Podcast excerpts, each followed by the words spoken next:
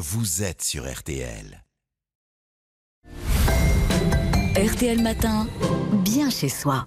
Et comme tous les samedis matins, plaisir de retrouver Stéphane Plaza pour parler immobilier, mais pas que. Bonjour Stéphane.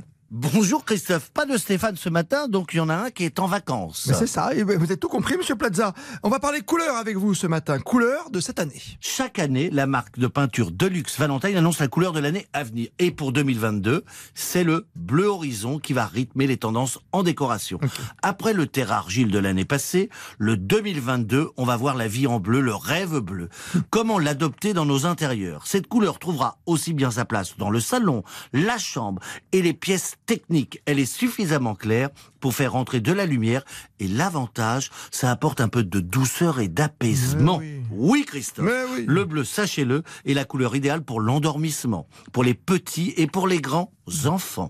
Alors, versatile, elle s'adapte aussi bien à une ambiance très contemporaine, à un style plus classique et permettra de nombreuses associations de couleurs en fonction de l'ambiance recherchée. Alors bien sûr, tout ne repose pas sur une couleur.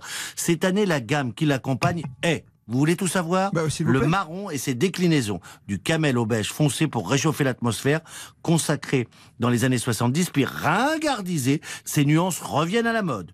Du jaune pour booster la déco, largement publicité depuis cet été, le jaune va continuer sa percée, serein, doux, optimiste, il compte rayonner durablement. Du bleu clin pour électriser un petit peu cette déco et la remettre au goût du jour.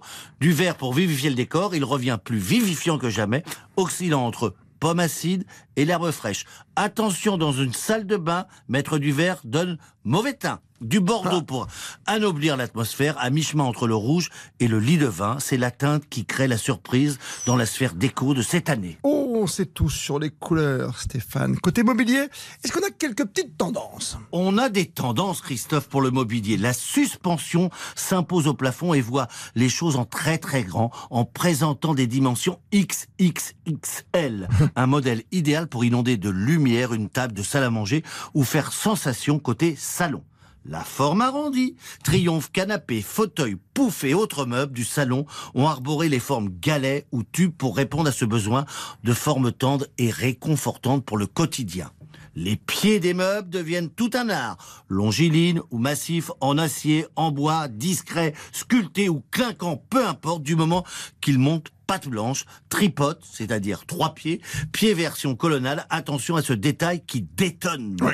Et les formes sinueuses, héritées de la nature, se tracent un sillon inédit, prenant le contre-pied d'une linéarité stoïque à un poil démodé. De petits objets aux grands meubles, ils abordent donc une apparence sculpturale et irrégulière. Comme notre esprit. On est bien chez soi, Stéphane Plaza. Chronique à retrouver évidemment sur RTL.fr et sur l'appli habituelle.